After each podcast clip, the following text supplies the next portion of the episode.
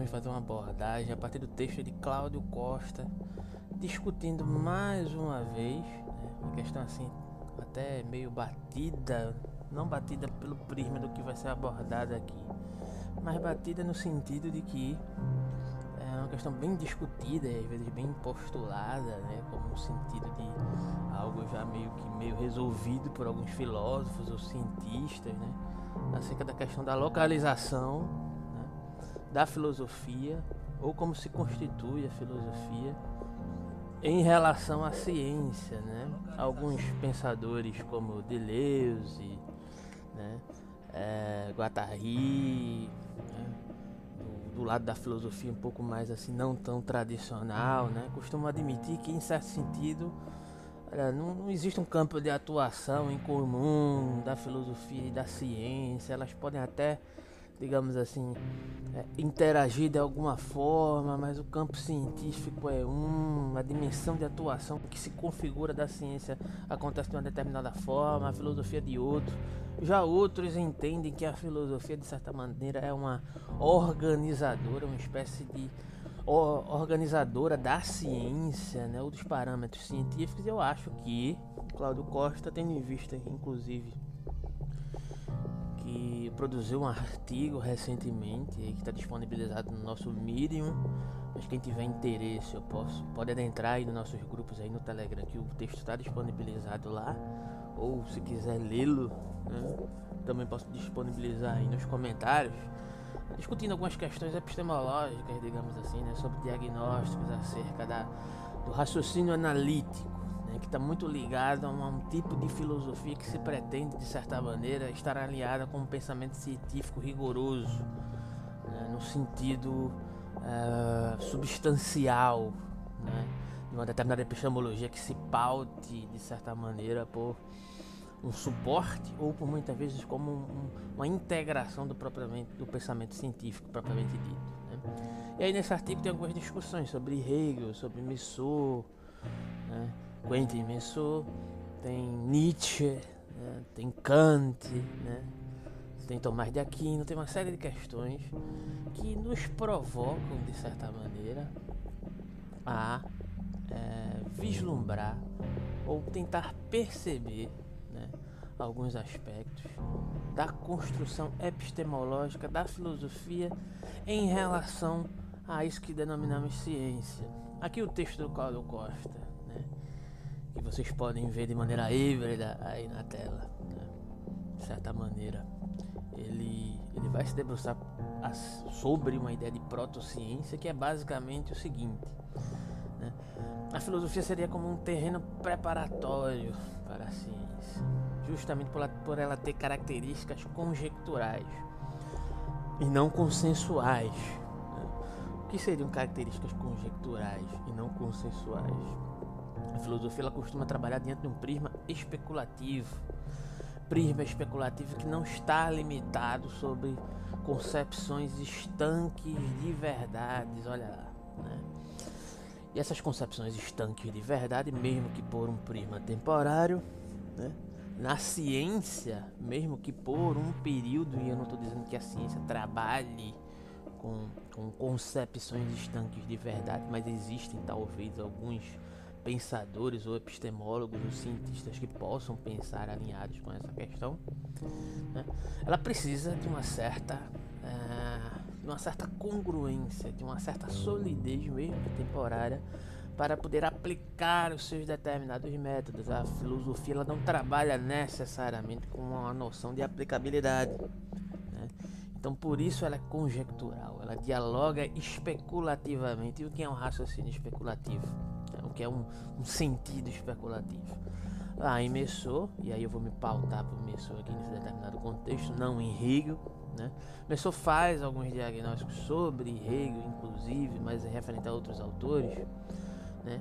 Que é, ele advoga por algo que ele chama de uma contra-revolução ptolomaica, que vai de encontro à revolução copernicana promovida por Kant.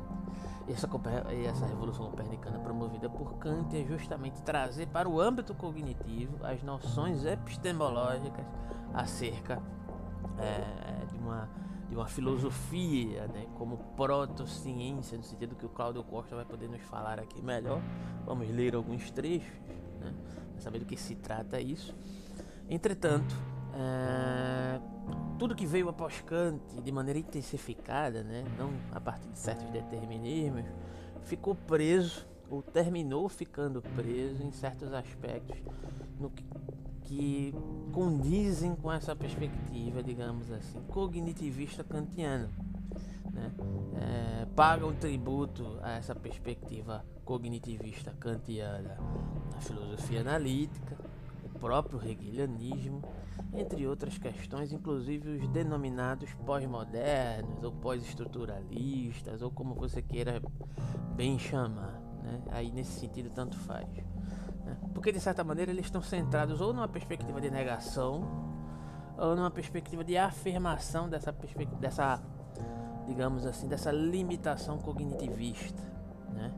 Mesmo Hegel, quando vai criticar Kant e os aspectos do formalismo de um modo geral, ele também estaria preso, de certa maneira, numa, num, em um sentido intersubjetivo que pressupõe que a racionalidade, de certa maneira, é, ela está diluída na, na totalidade. E por estar diluída na totalidade, ela tem uma correspondência integradora com o aspecto intersubjetivo. Isso segundo uma abordagem que eu faço a partir do Messor em, em relação a Hegel. Isso pode ser contestado, né? mas é, grosso modo é isso. E o pensamento especulativo, muito mais do que a, a, a, a razão especulativa hegeliana para Messor, é ter a possibilidade de pensar um certo sentido de absoluto né, que não esteja determinado por essa totalidade da racionalidade hegeliana, assim como também é, não pode estar determinada por um certo sentido de cognitivismo kantiano ou até mesmo uma negação desse cognitivismo kantiano, como presumia Nietzsche e outros pensadores derivados desse confronto com Kant, Foucault, Deleuze, Derrida e por aí vai, outros pensadores, o próprio Heidegger também de uma maneira diferente, etc. Né?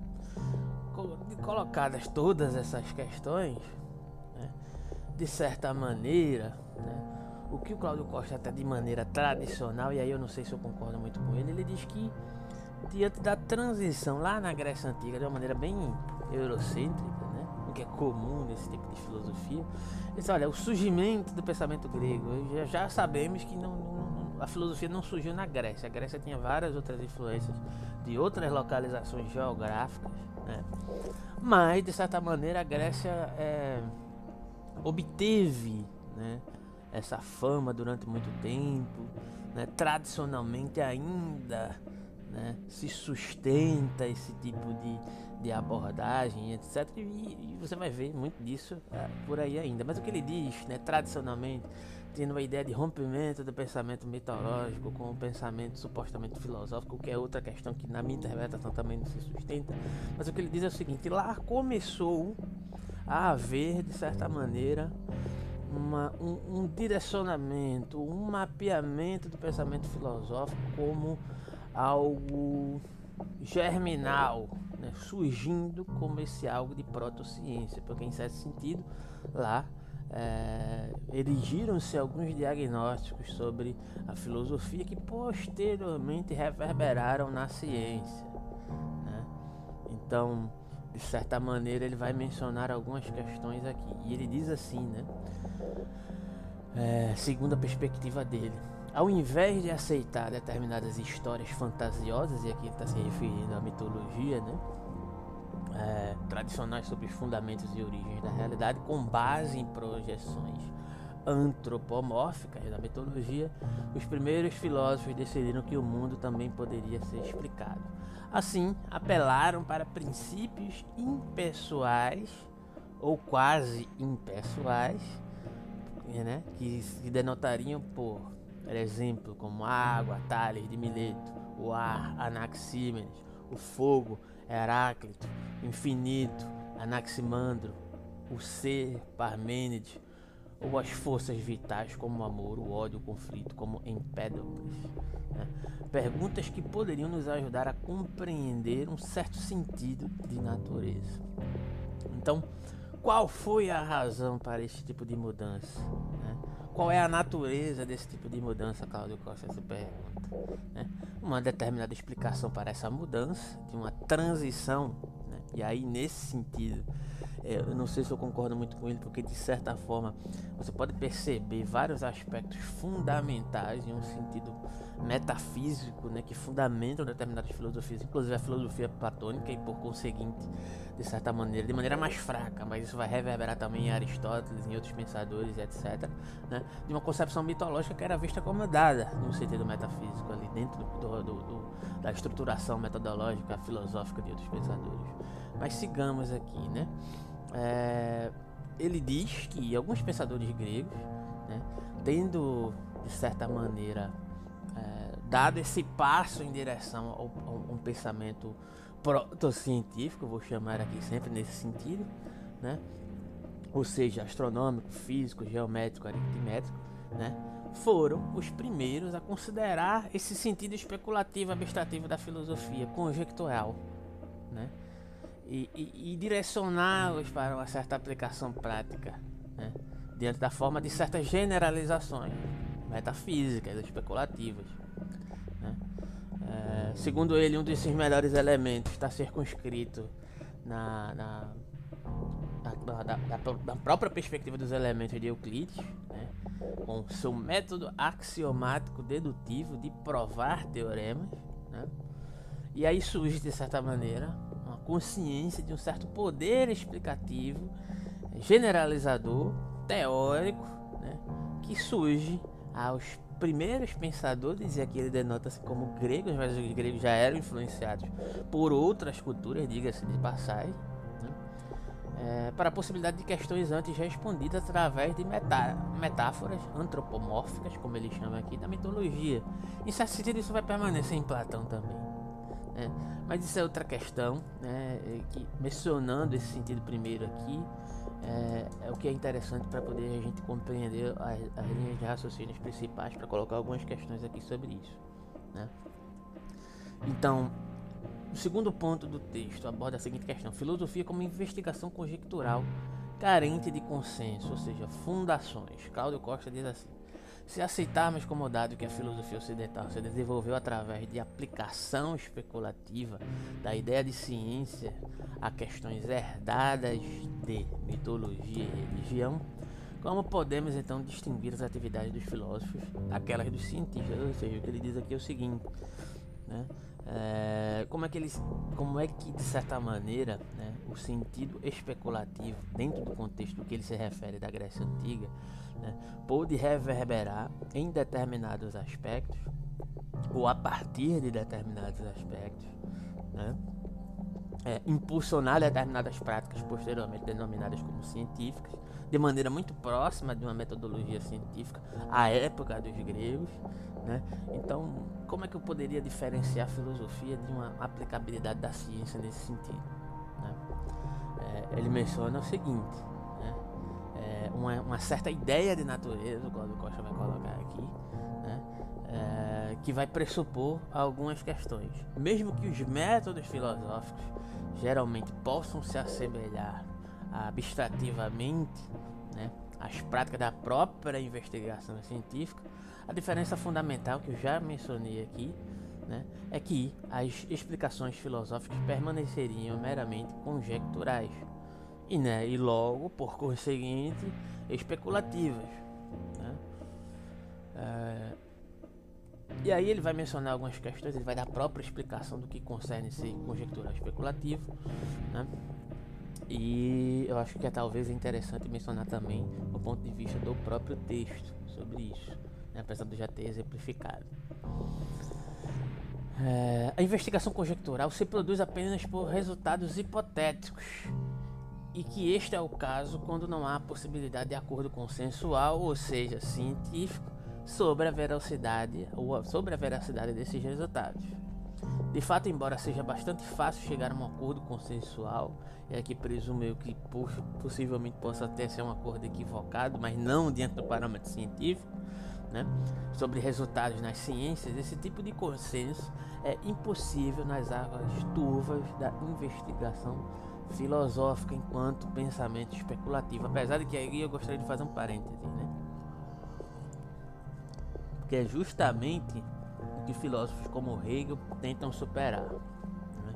Não existe essa distinção, ou ele vai caminhar para um sentido de contestação é, dos aspectos, digamos assim, da, da, separação dos aspectos filosóficos e científicos.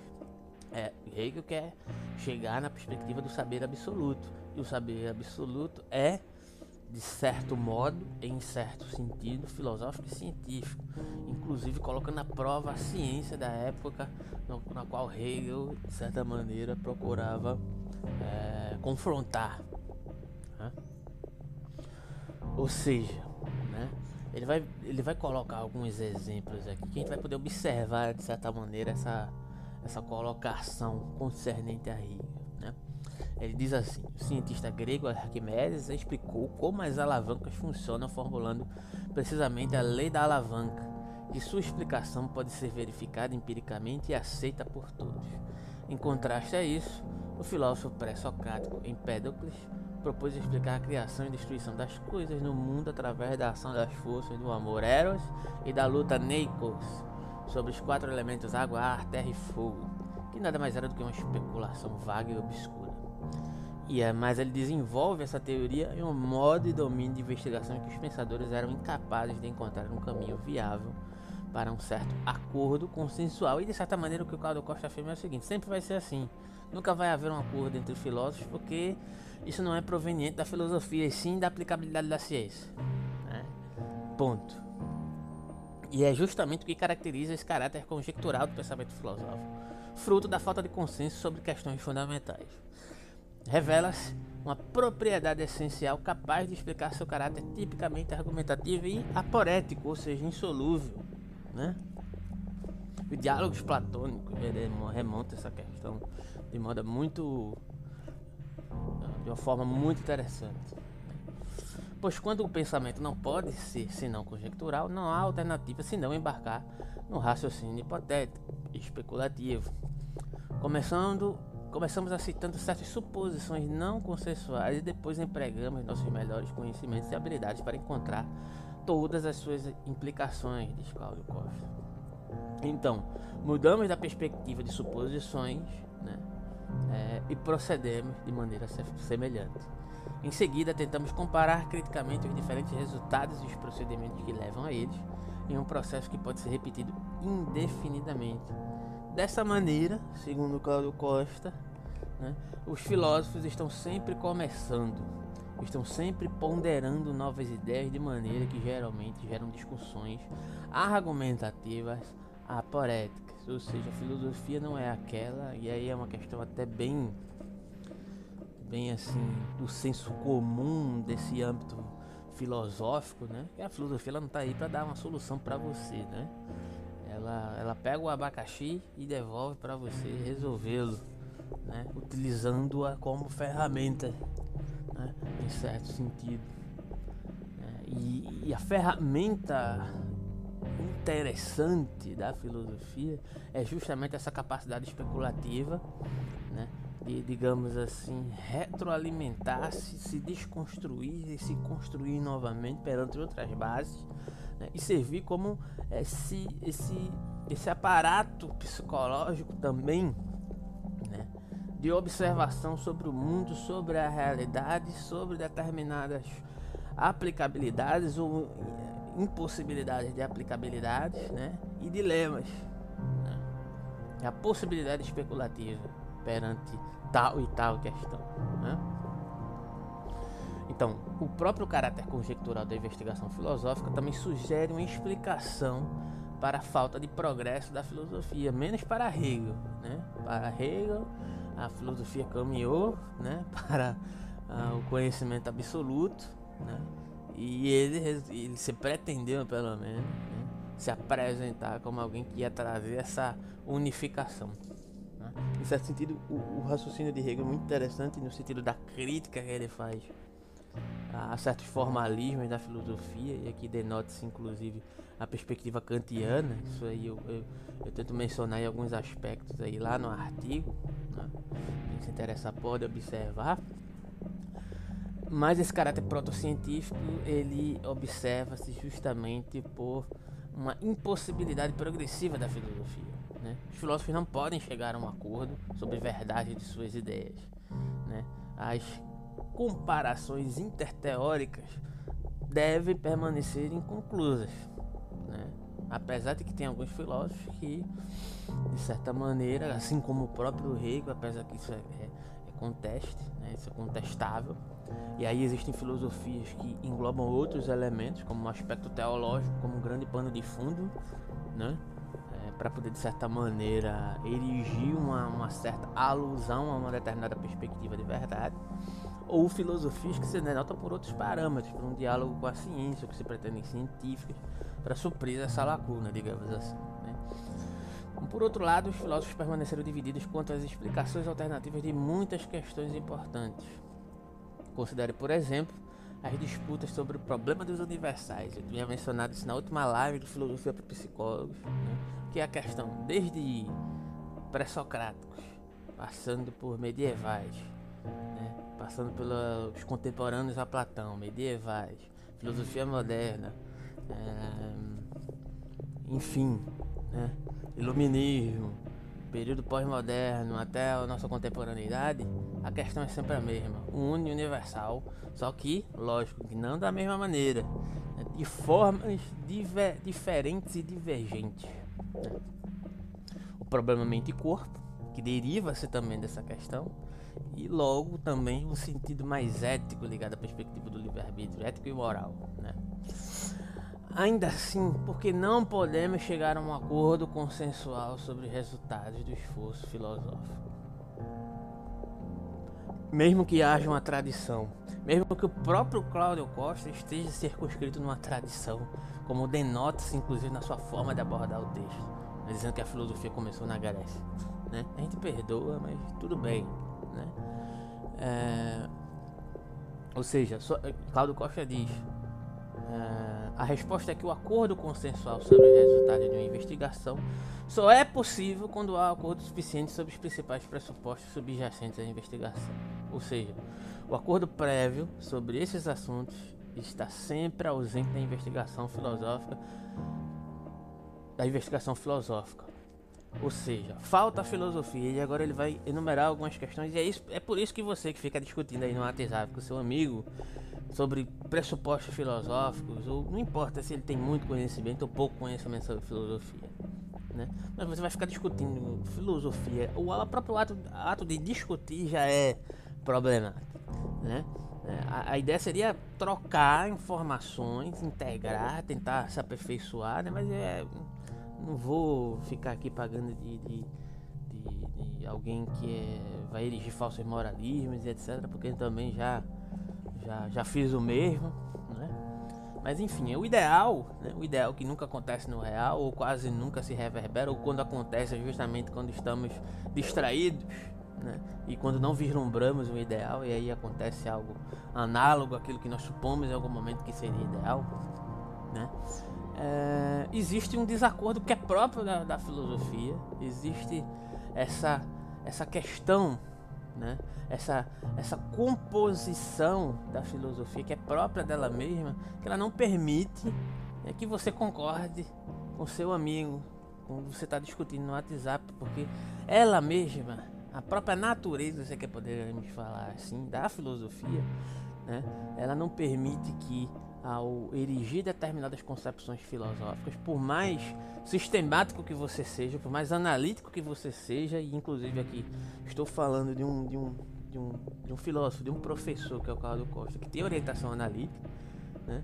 É, é não, é, não, é, não é algo conjuntural da filosofia produzir uma certa coerência. E aqui ele vai poder demonstrar, segundo ele, por quê. Um, concordância sobre a adequação de seus dados, princípios gerais e até problemas dados e princípios filosóficos são incertos e há questões filosóficas suspeitamos que são pseudo-problemas resultantes de confusão linguístico-conceitual. Em certa medida, eu concordo com isso também. É o que disse o primeiro Wittgenstein, só que o primeiro Wittgenstein achava que tinha resolvido todos os problemas filosóficos a partir desse pressuposto, só que totalizar isso também é um equívoco. Até uma citação do Wittgenstein que eu compartilhei hoje nas nossas redes. Que ela diz assim: Uma nuvem inteira de filosofia está condensada em uma gota de gramática. Ponto 2. Concordância sobre a adequação de seus procedimentos metodológicos para avaliar a veracidade das respostas propostas para questões filosóficas, ou seja, um argumento ou um conjunto de argumentos pode parecer conclusivo para um filósofo, mas pouco persuasivo para outro. E aqui eu gostaria de deixar claro que não estou reiterando isso que o Claudio Costa está falando, não. Né? Eu acho um bom ponto para trazer mais um elemento né, para um cabedal filosófico de quem gosta, de certa maneira, né, de, de, de problematizar a si mesmo, digamos assim. Né? Não estou querendo dizer que o Claudio Costa está certíssimo, mas eu acho bons pontos que, inclusive, é, de certa maneira, tocam né, nessa, nessa suposta dicotomia que eu, eu gosto sempre de mencionar entre filosofia analítica e filosofia continental. Né? É, aqui o Cláudio Costa parece demonstrar uma incongruência proveniente da própria filosofia, mesmo enquanto filosofia que se pretende ser científica, o que seria uma impossibilidade. Ela pode no máximo ser proto-científica.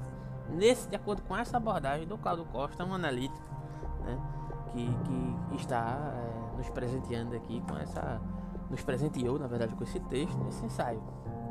Né? Em oposição a isso, ele cita as condições 1 e 2 que acabamos de citar são sempre suficientemente satisfeitas no caso da pesquisa científica. Né? Porque existe um, um, um ímpeto de concordância ali. Ou seja, problemas e procedimentos científicos são relativamente incontroversos e as soluções corretas, quando finalmente encontradas, podem ser verificadas publicamente, se não com certeza, pelo menos com alto grau de probabilidade.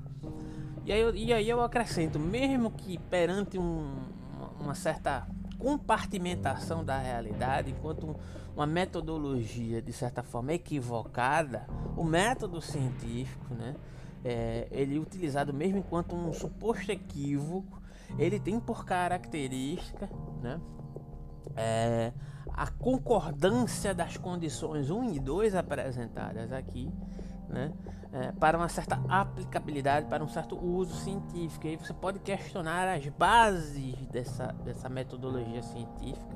Né? Entretanto, para se tornar científico, para se tornar aplicável, ele necessita de um certo sentido de concordância para poder ser aplicável, porque se não pode ser aplicável, incongruente, ser incongruente, ele permanece no âmbito da especulação. Eu acho que isso ficou um pouco claro, né? Se alguém tiver ao vivo e quiser comentar, pode ficar à vontade, senão deixa depois o comentário aí na caixinha de mensagem também, tá tranquilo. Né? Enfim, de fato, né? Onde pré-condições fundamentais como essas não podem ser satisfeitas, não há como negar um acordo consensual sobre uma certa ideia de verdade ou sobre uma verdade provável de certas conclusões, o que significa que não podemos escapar das discussões aporéticas da própria filosofia. Ele reitera o que eu já tinha mencionado aqui pouco antes. Né? Então chegamos no cerne. Então, filosofia como protociência. É... Cláudio Costa diz: A discussão anterior sugere que, investigando as semelhanças e contrastes entre filosofia e ciência, né, seremos mais capazes de explicar algumas características centrais né, é, da investigação filosófica, próprias da investigação filosófica. Além disso, é, eles nos convidam a perguntar se nossas atuais investigações filosóficas serão algum dia absorvidas né, pela ciência quando atingirem um certo grau de maturidade que permita aos praticantes chegar a conclusões consensuais. Em outras palavras, Cláudio Costa ainda diz. Uh, a filosofia poderia ser vista como uma investigação conjectural, já mencionamos aqui, que anteciparia a ciência, um terreno prévio da ciência, ou ainda uma certa protociência. Cláudio Costa diz: toda investigação filosófica poderia ser entendida dessa maneira? Cláudio Costa diz que não tem a mínima condição de afirmar isso, como bom filósofo. Ainda assim, uma resposta afirmativa a essa pergunta se sugere pelo fato histórico de que a maioria é, é, das ciências surge da própria investigação filosófica. E aí ele vai dar alguns exemplos. Teve um, em um dos grupos, né, mencionaram o Popper, né, em determinado momento. Ele menciona aqui, né, segundo Karl Popper, né, é, o entendimento astronômico agora aceita de que a Terra é um corpo grande e redondo, se move no espaço vazio, impulsionado por forças inerciais e gravitacionais, já foi, em certo aspecto, especulativamente antecipado por Anaximandro. Este filósofo grego propôs que a Terra era um cilindro estacionário, não mantido no lugar por qualquer outra coisa, mas flutuante sem suporte do espaço, porque está igualmente distante de tudo no universo, seria impossível para ela se mover simultaneamente em direções opostas. Esse primeiro exemplo dá, é, é uma questão paradigmática muito interessante para determinadas questões que eu às vezes costumo mencionar. Eu digo assim, olha, é, os grandes filósofos, né, mesmo os grandes filósofos, é, mesmo quando erram, mesmo a partir da sua própria da própria concepção do erro, do equívoco, especulativamente, a sua contribuição filosófica, ela, ela, ela deveria ser considerada de forma tal né, que, que, que não é o parâmetro supostamente aplicável enquanto é, uma possível verificação daquilo que está sendo falado por um determinado pensador, mas é o que se supõe, né? É o que está acerca né? da perspectiva especulativa daquele determinado filósofo que fez com que ele cometesse aquele determinado erro que mais nos importa. Né? O que ele estava pretendendo, o caminho que ele percorreu, digamos assim, né? o caminho especulativo, o caminho filosófico. Né? Pouco importa se Aristóteles errou referente a, a um certo ímpeto de conceber que a localização dos astros não estava, digamos assim, localizada onde ele achava que estava, ou estava configurado da maneira que ele achava que estava, né? Mas foi possível a partir desse ímpeto especulativo aristotélico se supor que inclusive Aristóteles cientificamente estava equivocado, né? Outro ponto. A investigação científica das partículas subatômicas pela física contemporânea tem como precursora a hipótese especulativa dos filósofos atomistas de Demócrito a Epícoro de que as coisas visíveis são formadas pela agregação de estendidas invisíveis, porque são extremamente pequenas, mas fisicamente indivisíveis. As teorias biológicas da evolução parecem ser vagamente antecipadas pela visão de Anaximandro de que uma vez o homem indefeso, quando criança, ele teria perecido nos tempos primitivos se não fosse descendente de criaturas muito parecidas com os animais selvagens. Contraparte na teoria estrutural da mente de Freud que divide a mente em eu, it, o it-s e o sobre-eu, ou über-it, comumente referido como ego, id, superego. Né? É verdade que a psicanálise se assemelha fortemente à filosofia na medida em que seus praticantes ainda não conseguem chegar a um acordo consensual sobre muitas questões, mas recebeu das mãos de Freud um método relativamente disciplinado para usar como forma de investigação. E aqui é uma questão interessante né, sobre a psicanálise, né? porque a psicanálise por muitas vezes é descartada como sendo uma ciência né? E aí, se você for pensar por esse determinado prisma, né, em um determinado sentido de crítica que o próprio Karl Popper, de certa forma, erige a psicanálise como não ciência, se você for pensar por esse esse paradigma, né, por essa colocação aqui que o, que o Cláudio Costa está tá, é, aderindo nesse momento, né? A ciência é aquilo que, que presume-se a partir de um certo aspecto consensual de aplicabilidade e seja utilizado né, para examinar determinados objetos, mesmo que esse objeto seja complexo como a própria mente. Então isso é coisa de ciência, por esse aspecto. Né? O Karl Popper diz que por conta de uma impossibilidade de falseabilidade baseada numa certa ideia de empirismo que foi criticada por outros pensadores, como o próprio Hegel, né, diante de um certo sentido de filosofia analítica, né, ele não considera que é, a psicanálise possa ser vista como ciência, mas isso é muito problemático né, a partir da própria abordagem supostamente científica do Karl Popper. Então não se trata exatamente de desconhecer o que Karl Popper fala sobre esse contexto. Se trata, na verdade, de saber exatamente o calcado em que concepções epistemológicas científicas o Karl Popper está baseado para fazer essa acusação à psicanálise como pseudociência. De acordo com essa parametrização elaborada neste momento por Cláudio Costa, isso não se sustenta, apesar de haver algumas divergências no campo psicanalítico. Né? Cláudio Costa admite que, por esse prisma, a psicanálise se apresenta como ciência em um sentido de consensualidade. Né?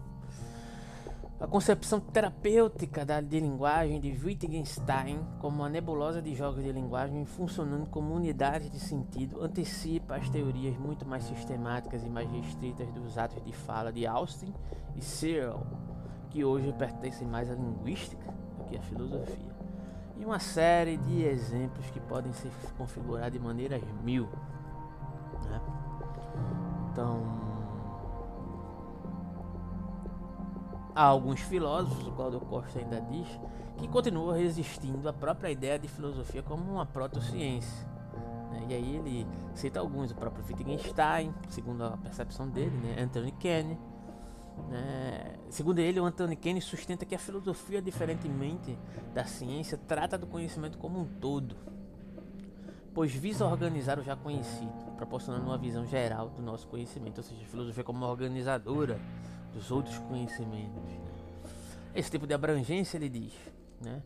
parafraseando Anthony Kennedy, está ausente nas ciências particulares. Consequentemente, pelo menos, áreas centrais da filosofia, como metafísica epistemologia, teriam significado e ética e permanecerão é, para sempre filosóficas. Ou seja, em certo sentido, a filosofia ou certos tipos de filosofias poderiam, de certa maneira, exercer esse papel, né, digamos assim, de uma visão geral sobre âmbitos compartimentados do conhecimento, né, que se utilizam das suas metodologias próprias e que não conseguem dialogar. Essa ponte, de certa maneira, segundo Anthony Kane, seria proporcionada pela própria filosofia, né, ou, ou, por uma certa configuração, uma certa forma organizadora que, que seria demasiadamente filosófica. Entretanto, Cláudio Costa diz, alguma visão geral e algum grau de abrangência podem ser alcançados pela própria investigação científica, porque uma visão mais ampla não pode ser científica. Cláudio Costa diz, suspeito que a principal razão para a resistência a isso seja menos da natureza das coisas do que imposições ultrapassadas sobre a natureza da ciência, que ainda são aceitas acriticamente por muitos filósofos. Também tem isso, isso é interessante, né? Ele vai falar agora de uma uma possibilidade né, de abrangência do próprio sentido de ciência, não de um sentido determinista. Né? E aí isso, isso resvala no próprio Popper. Eu acabei de falar sobre o Popper. O Popper a, admite um certo sentido de empirismo que é bem reducionista, né, que é bem problemático, inclusive, que não consegue sequer, e aqui eu vou me apropriar de Hegel para pensar essa questão, próprio movimento do real, porque é formalista, que está baseado num certo exame da materialidade, algo próximo do que o Hegel menciona na fenomenologia do espírito, de acordo com as ciências de sua época, né? a ciência da fisionomia ou da fisionômica, né? e e outras ciências né, que Hegel criticou na fenomenologia do espírito. Será que isso, isso, do espírito, será que isso não resvala em certos aspectos desse ímpeto científico atual? É, será que esse tipo de aspecto científico reducionista, de, dentro desse sentido, né, ele é, digamos assim, interessante para a própria ciência?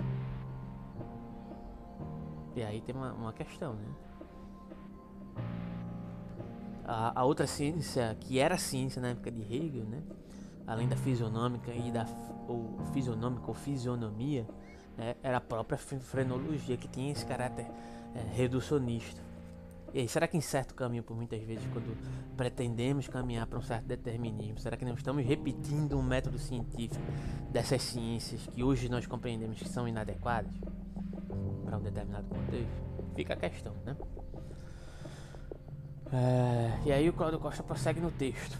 Se aplicadas, né? De fato, essas visões que têm suas raízes na filosofia da ciência natural, desenvolvida pelos positivistas, e também, principalmente, como reações contra eles. Né? São frequentemente muito restritivas para garantir nossos interesses filosóficos. Se aplicadas a partir dessa perspectiva de um certo uso filosófico redutor e empobrecedor, se não despojando-se de suas questões centrais. E aí ele vai dar um exemplo. Considere, por exemplo, a concepção de ciência de Popper como uma investigação que visa construir teorias que possam resistir à falsificação por experimentos decisivos. Essa visão é muito restritiva, pois parece excluir a teoria da evolução biológica da ciência, uma vez que a primeira não é decisivamente falsificável. Como conceberíamos um experimento capaz de falsificar uma hipótese sobre um processo evolutivo ocorrido em um passado distante? Né? Aí o Claudio Costa reforça algo que eu disse referente à crítica que o Popper parece erigir né, a psicanálise ou algo análogo. Né? Como é que eu vou falsear algo que não é passível de ser falseado? Então quer dizer que não é científico? Dado esse problema, como poderemos aplicar um padrão tão restritivo quanto a falsificabilidade, que pode ser indiscutivelmente aplicável à física? É, em certo aspecto, né? Que a própria física também tem suas limitações de experimentabilidade. Né? As áreas centrais da investigação filosófica, como epistemologia, metafísica e ética, a não ser em uma abordagem crassamente redutiva ou mesmo eliminativa, seria esse o caminho? Né? É, de fato, diz Claudio Costa, se aceitarmos tal visão da ciência, nossa tentativa de conceber a filosofia como proto-ciência teria que estar, ser dada por encerrada. A razão para essa conclusão pessimista, diz Claudio Costa, é que quando nossa visão da natureza de ciência é fortemente influenciada pelo estudo de uma ciência particular, reducionista, isso é que por muitas vezes eu critico, né? é, somos levados quase que forçosamente a generalizações redutivas sobre o caráter de áreas científicas ainda desconhecidas. O que precisamos é de um conceito de ciência tão geral, tão abrangente, que possa ser satisfeito por qualquer quaisquer novas abordagens dignas de serem chamadas de científicas, pois é crível imaginar que este seria precisamente o conceito de ciência que poderia ser adequadamente contrastado com de filosofia. E aí surge uma questão, né? Se a ciência, em certo sentido, ela precisa do reducionismo metodológico para ser aplicada, né? ela expandisse, aumentaria o leque de visão e o diálogo dela com outras áreas da própria ciência, no qual ela, ela parece descartar, será que isso não abriria um, um, uma, uma é, digamos assim, uma forma, uma maneira, uma prerrogativa né? para considerar é, concepções não científicas como científicas? Vamos mencionar algumas questões né, das problematizações do Cláudio Costa aqui. Para chegar a uma visão mais equilibrada de ciência, Cláudio Costa propõe que não adotemos um modelo estabelecido por uma ciência já estabelecida, mas devemos sim confiar no senso comum cientificamente informado. Devemos começar com perguntas que se constituem de determinada forma. O que a comunidade científica como um todo entende como ciência? Como os cientistas reconheceriam qualquer nova teoria ou campo de investigação como pertencente à ciência? Considerando essas questões, a resposta óbvia que ocorre, segundo ele aqui, né, é que, vamos lá, a ciência deve ser sistematicamente contrastada com a filosofia no seguinte sentido: retomando a questão, a ciência não é conjectural, como é a filosofia. Já mencionamos aqui né, o que significa isso. É, a ciência alcança esse acordo consensual sobre esses resultados, porque já alcança um acordo consensual sobre questões básicas, como por exemplo dados, princípios gerais e procedimentos metodológicos. É, Quem sugere isso, menciona Cláudio Costa, é o João Zima, que entendia a ciência em geral como conhecimento público e consensualizável, ou seja, qualquer, quaisquer tipo de conhecimento suscetível à concordância consensual sobre suas verdades. Segundo essa perspectiva, a ciência é essencialmente constituída por generalizações que são, ou pelo menos podem ser, aceitas consensualmente como verdadeiras pelos membros de uma comunidade científica. Isso aqui é importante, pelos membros de uma comunidade científica. Né? Isso não quer dizer que a população que esteja para além da, da comunidade científica possa é, denotar o que é ciência e o que não é. Né? Isso é importante ressaltar. A noção de ciência de Zima está em completo acordo com a imagem que os leigos e cientistas mais informados têm de ciência. Quando falamos em progresso da ciência, estamos pensando na aquisição de novos conhecimentos que a comunidade de especialistas pode ou poderia avaliar com certeza e precisão. Essa visão da ciência também é suficientemente geral e flexível para incluir tudo que geralmente aceitamos como pertencente às ciências tanto empírico quanto formal. Além disso, colocando o conceito de acordo consensual no centro das atenções, essa visão de ciência parece fornecer um contraste ideal entre filosofia e ciência, pois, como vimos anteriormente, a primeira investigação identificava pela falta de um possível acordo consensual sobre seus resultados. Assim mesmo, que a filosofia, como pensava Kane, seja uma investigação abrangente que visa alcançar uma visão geral ela também pode ser protocientífica na medida em que não podemos descartar de antemão a possibilidade de que, com o tempo, as teorias filosóficas possam se tornar uma espécie de teoria consensualizável e amplo conhecimento e de amplo conhecimento público. No entanto, a própria definição de ciência como conhecimento público consensual não é muito abrangente é, pode parecer que sim, né? e aí que Caldo Costa coloca algumas questões. Porque há circunstâncias ideológicas em que o consenso é imposto de cima para baixo, excluindo a possibilidade de avaliação crítica verdadeira, ou seja, existe uma dimensão que não foi mencionada por ele aqui, que na verdade faz parte de uma constituição ligada a, a concepções de políticas ligadas a um certo conhecimento um certo conhecimento científico e o uso desse conhecimento científico como poder. Basicamente é isso que ele está dizendo aqui. Isso acontece nas universidades, isso acontece nas revistas científicas, isso acontece a partir de um determinado nicho que quer ser vendido ou associado a um ímpeto governamental. Vide algo que eu já mencionei aqui no canal chamado Psicologia Baseada em Evidências. Ainda vou fazer uma análise de um artigo que dimensiona as estruturas gerais de psicologia baseada em evidências, mas já utilize esse vídeo aí como algo para pensar os métodos avaliativos constituídos nas universidades como um uso político a partir de determinados interesses de quem, de quem detém o poder dentro de determinados órgãos. Não dá para descartar essas questões. Né? É, e aí ele dá alguns exemplos né, que eu acho que, que não valem ser mencionados. É, no entanto, né, posta essa dificuldade, posta essa menção aqui, podemos considerar essa dificuldade apenas aparente se distinguirmos entre consenso autêntico e inautêntico, especificando que entendemos como uma comunidade de ideias capaz de produzir ciência de forma a excluir o consenso inautêntico, ou seja, um consenso que se estrutura como autêntico, pelo menos aparentemente, mas por uma imposição e não por um ímpeto crítico é, genuíno ou autêntico, como ele menciona aqui. Pode até parecer bem ingênuo isso, mas são discussões que precisam ser levantadas, né? digamos assim, sobre, sobre a ciência e eu, eu acho muito bem colocado né? por ele aqui. É... E aí a área do, do Claudio Costa é justamente filosofia da mente, né? Ele diz o seguinte: sugiro que chamemos a com, uma comunidade capaz de garantir um consenso autêntico de comunidade crítica de ideias, entendendo-a como uma comunidade que satisfaz algumas condições constitutivas que se aproximam daquelas especificadas por Jürgen Habermas para o que ele chama situação ideal de fala. Né? Isso significa que devemos definir uma comunidade crítica de ideias como algo que satisfaça as condições constitutivas que garantem a reivindicação de um consenso autêntico. É, sem tentar ser sistemático ou exaustivo, proponho que possamos caracterizar geralmente as principais condições constitutivas de uma comunidade crítica de ideias como exigindo. E aqui ele vai elaborar algumas questões, mas assim, o que ele, o que ele menciona é justamente o seguinte. Imagine uma instituição, imagine que essa instituição tem um, um ímpeto avaliativo X.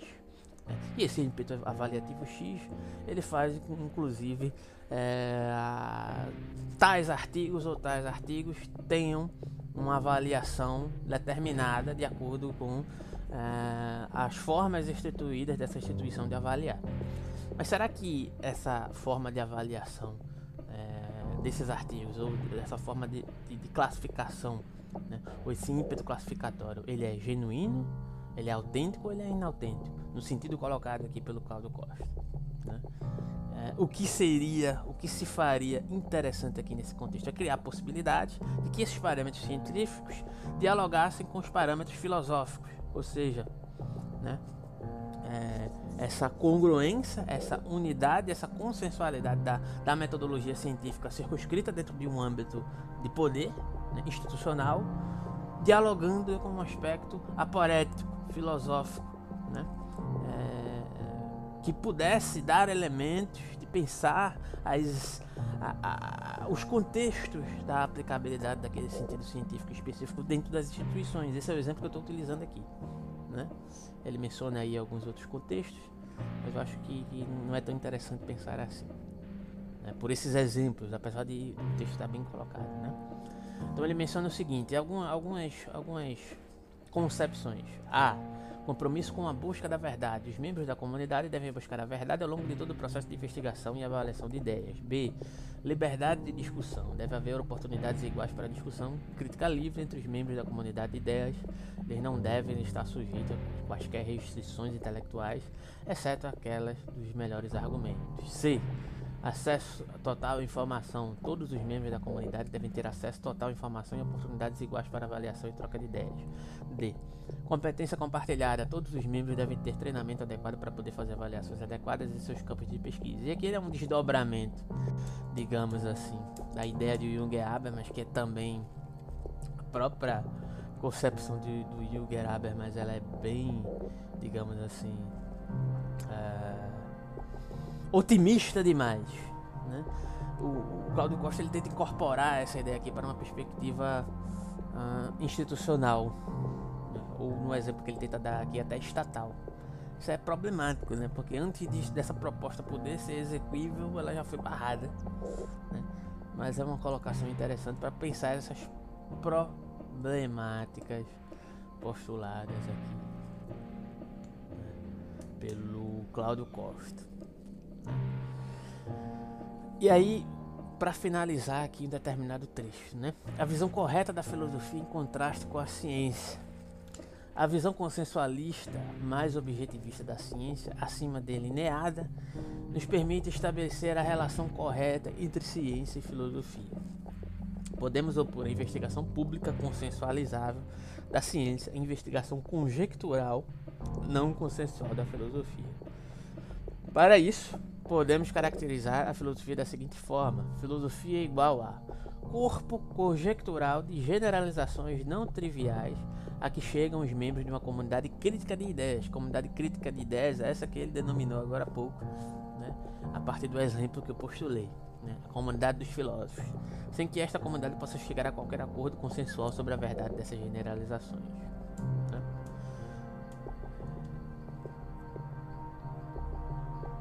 Ele vai dar a definição de ciência, creio eu. De acordo com esta caracterização, na verdade ele vai continuar definindo, né? Podemos considerar de natureza filosófica qualquer investigação conjectural em qualquer domínio do pensamento onde seja impossível alcançar um corpo de verdades consensual. Sua natureza filosófica resulta de seu fracasso em satisfazer as condições de busca de verdade que podem possibilitar um acordo consensual na comunidade crítica de ideias. Resumindo, falta filosofia 1. Um, concordância sobre seus dados e os princípios básicos. 2. Concordância sobre as questões corretas a serem colocadas. 3. Concordância sobre a forma correta de suas teorias. 4. Concordância sobre os procedimentos corretos para sua avaliação de verdade. E aí ele prossegue, né? Naqueles domínios difíceis onde a ciência entendida como conhecimento público consensual permanece claramente impossível, apenas a investigação conjectural da filosofia está disponível. Dessa forma, podemos explicar por que a filosofia, em conformidade com a etimologia da palavra, é amor, filo, de conhecimento ou sabedoria, sofia, e não obtenção de conhecimento, ciência. Nas palavras de Russell, ciência é o que sabemos, filosofia é o que não sabemos.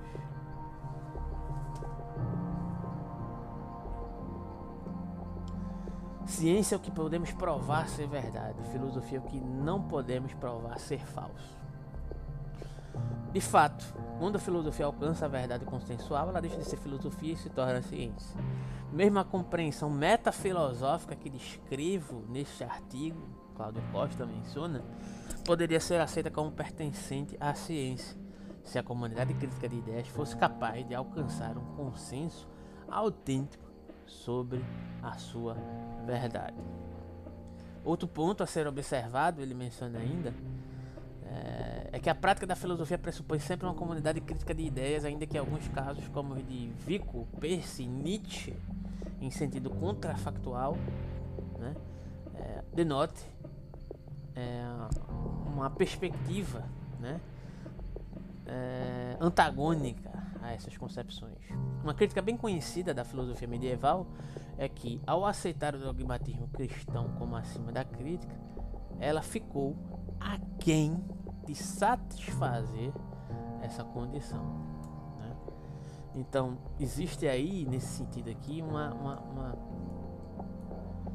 algo, algo análogo que eu mencionei, de certa maneira, em um determinado ponto, em uma determinada colocação que fiz sobre os aspectos é, da teologia como essa suposta congruência e a gente retorna ao início do, do, do, do vídeo, né, quando eu mencionei que o Messor faz uma crítica à noção de absoluto em Hegel, porque essa noção de absoluto seria intersubjetiva, logo seria correlacionista em um sentido intersubjetivo, né, intersubjetividade e correlacionismo integrados nesse aspecto porque de certa maneira ele presume uma totalidade da, da perspectiva do absoluto ou de uma certa relação é, congruente com o absoluto, da racionalidade mesma integrada no absoluto, né? e capaz de fazer uma, inclusive uma unificação da diferenciação entre filosofia e ciência. Isso era o que Hegel pretendia, erigindo uma nova forma de pensar a ciência, inclusive. Né? É, mas dito essa questão, né, um dos aspectos que o Messor critica é justamente a maneira congruente e inclusive até a mais básica né, de pensar esse sentido de absoluto, que é a própria forma medieval de erigir né, esse pressuposto primeiro como uma concordância disposta antes de qualquer raciocínio filosófico. Né? Então seria a perspectiva medieval filosófica, tendo em vista essa colocação que o, que o Cláudio Costa faz aqui, segundo ele, talvez não. Né? Mas aí existem outros aspectos a serem elaborados, e não vou bater o martelo sobre isso, e nem é minha opinião, mas é uma, é uma problemática interessante a ser refletida. Né? É, será que esse correlacionismo metafísico com a perspectiva é, é, medieval predominante da filosofia medieval, ela pode ser considerada necessariamente como filosófica? já que ela já parte de um consenso. Também não como ciência, né? Mas enfim.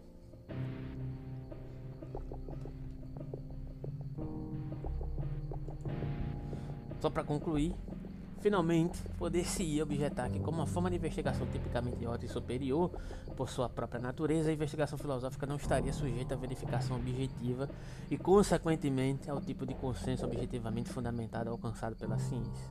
A resposta, aqui no texto, é que esse argumento pode ser excessivamente pessimista, e a principal razão para pensar assim é que o suporte para muitos trabalhos teóricos não são apenas diretamente empíricos por meio de verificação observacional, mas também interteórico e a própria verificação empírica ela depende desse, desse, dessa estruturação interteórica. Né?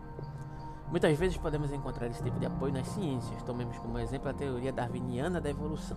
Darwin e seus contemporâneos desenvolveram suas ideias sem recorrer à genética, uma vez que o trabalho de Mendel sobre os fundamentos da genética era desconhecido dos primeiros teóricos evolucionistas. No entanto, a redescoberta subsequente da teoria genética pela comunidade científica forneceu suporte interteórico extremamente importante para a teoria evolutiva. Algo semelhante também pode ocorrer na investigação filosófica de ordem superior. Para finalizar aqui, né, o texto, visões protocientíficas é já o final, né? Acho que vale a pena concluir. Né? Visões protocientíficas versus visões analíticas conceituais. Uma vez que aceitamos essas propostas, vemos que as diferenças supostamente essenciais no assunto ou mesmo nos métodos entre filosofia e ciência são, em certo sentido, ilusórias. Tomemos, por exemplo, a concepção ainda amplamente aceita, segundo a qual a filosofia é uma atividade não empírica de ordem superior, de análise conceitual, seu método destinado a tornar explícita a estrutura de nossos conceitos mais centrais e as relações entre eles, seu assunto, matéria. Essa visão ou algo semelhante surgiu devido à proeminência da filosofia da linguagem na primeira metade do século XX. Na segunda metade do século XX, porém, a filosofia da linguagem perdeu seu status de campo filosófico mais produtivo, mais produtivo para a filosofia da mente, que consiste em grande parte em estudos empíricos, né? a partir da especulação. Além disso, o fato de uma determinada forma de investigação filosófica ter um caráter linguístico conceitual não significa que ela não possa se desenvolver em uma ciência. Isso é exemplificado pela teoria das forças ilocucionárias de Austin, como ele mesmo previu. Hoje, essa teoria pertence na forma de teoria dos atos de fala, mais ao campo científico da linguística do que à filosofia. A razão para isso é que ela alcançou concordância consensual suficiente para perder seu papel mais plástico no domínio incerto do pensamento conjectural. O que ele diz aqui basicamente é o seguinte: né? as pessoas têm a mania de dizer, ah, isso aí é especulação filosófica, não tem uma relação necessária, né, propriamente dita, com os aspectos empíricos ou aspectos práticos propriamente ditos, né? é pura abstração. Né? Permanece no campo abstrativo até enquanto não haja uma certa concordância, uma certa consensualidade no âmbito científico. A partir disso, ela passa a se tornar, a partir de certos parâmetros né? metodológicos, né? que, que aí tem que ser discutida a epistemologia científica que vai fazer esse diagnóstico, inclusive sobre o empirismo, e aí você tem que discutir né, o que é que denota-se de críticas gerais ao empirismo. Ainda vou fazer um vídeo aqui sobre isso. Né? Mas, a partir dessa validação, ele sai do campo abstrativo, supostamente unicamente especulativo, e há essa transição da especulação, né, digamos assim, para a pragmática, né, para a pragmática consensual, né, científica.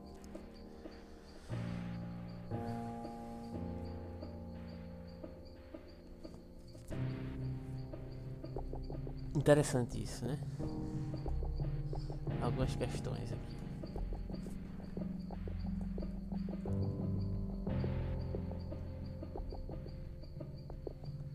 Continuando no texto. Né? A razão para isso Assim parece não haver contradição entre entender a filosofia como proto-ciência e entendê-la como análise conceitual, pois esta última pode ser considerada como pertencente à primeira.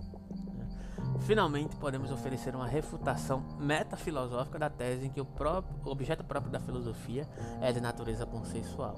Quine corretamente observa que os filósofos muitas vezes precisam de um recurso particular que ele chama de ascensão semântica. Seus objetos, signos e suas relações né, também têm como objetos significados, e com eles, indiretamente, o mundo como entendemos. No exemplo simplificado de Carnap, em vez de dizer 5 não é uma coisa, mas um número, o filósofo prefere dizer 5 não é uma palavra coisa, mas uma palavra número. No entanto, o apelo à ascensão semântica não precisa ser confuso, pois este não é mais do que um recurso propedêutico, visando a realização do tipo de rigor conceitual geralmente exigido pelos argumentos filosóficos. Mesmo que filósofos como Carnap tenham visto aqui uma prova de que o objeto da filosofia deve ser puramente linguístico conceitual, isso não pode ser verdade como Quine percebeu, porque toda a sentença das ciências empíricas também podem ser metalinguisticamente representadas dessa maneira, como ele observou. Abre aspas. Existem wombats na Tasmânia. Pode ser parafraseado como wombats. É verdade para algumas criaturas da Tasmânia se houvesse algum sentido nisso, mas acontece que a ascensão semântica é mais útil em conexões filosóficas. O resultado desse argumento é que a filosofia não tem conceitos, por exemplo, é, significado, conhecimento, consciência, substância, de ascensão semântica podemos considerar a tarefa de um físico teórico e de um filósofo da mente, por exemplo. Não apenas analisar e combinar conceitos, mas também trabalhar para resolver questões empíricas, estas últimas de maneira muito mais especulativa.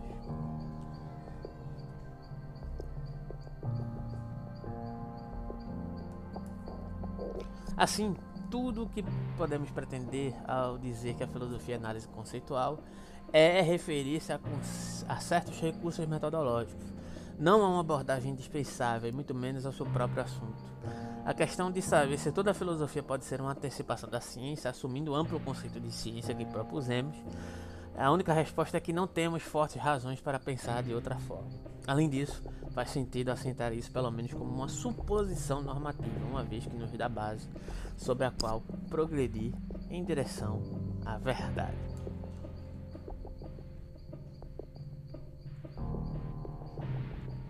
Então, basicamente é isso, né? Protociência, filosofia como protociência, é justamente uma crítica de uma certa generalização que é feita como a filosofia como sendo de um caráter puramente abstrativo, né? É, que, que, que, não serviria de certa maneira para estruturar de algum modo né, o desígnio ou o desembocar no pensamento científico, só que diante da própria estruturação do Cláudio Costa a gente viu que a filosofia é necessária, inclusive diante da sua digamos assim, impossibilidade de concordância, né, como crítica à própria consensualidade da ciência. E a própria ciência, né, é, ela, ela se erige a partir de um determinado campo e por muitas vezes é extremamente abstrato, é extremamente, por muitas vezes, metafísico, né? mas ela precisa de uma certa validação a partir de determinados parâmetros empíricos, constitutivos, que precisam também serem especulados né, para serem determinados né, e chegar a um certo ímpeto de consenso, enquanto uma certa, um certo ímpeto de aplicabilidade. Né? E, ele não precisa perdurar, só precisa perdurar o suficiente para ser é, modificado, ou mudar as suas estruturas, a sua aplicabilidade. Então, nesse sentido, o sentido de ciência deveria ser ampliado, segundo Cláudio Costa, e a visão ou a relação né, é, que se faz com a filosofia do modo geral, ela poderia ser muito mais produ produtiva, né, é, e não meramente abstrativa, a partir dessa colocação é, de uma certa interatividade no que concerne a filosofia de um modo geral, né, de uma utilização da filosofia em relação à ciência como esse terreno é, protocientífico, né, que é uma sugestão bem interessante do Claudio Costa, para pensar mais uma vez essa concepção aí da relação de ciência e filosofia. Né? É uma maneira bem interessante, inclusive, né? bastante original e etc. Se você gostou do vídeo, comente, deixe seu comentário, sua contestação, sua indignação aí pelas colocações do Claudio Costa. Compartilhe esse link, deixe sua opinião, considere apoiar o nosso canal, nosso Pix, nosso apoio. Segue na descrição desse vídeo, é importante a sua colaboração, né? É, e agradecemos aí, né? Manda esse vídeo para alguém que se interesse pela temática, né? Peça para as pessoas se inscreverem, estamos caminhando aí para 2 mil inscritos aí no canal, né? O apoio aí de qualquer valor, um real ou qualquer valor que você puder é, colaborar também é interessante, é muito válido, incentiva aqui bastante nosso trabalho. E é isso, né? No mais, muito obrigado e até o próximo vídeo do canal. Sejam bem-vindos e deixem os vossos likes também. Muito obrigado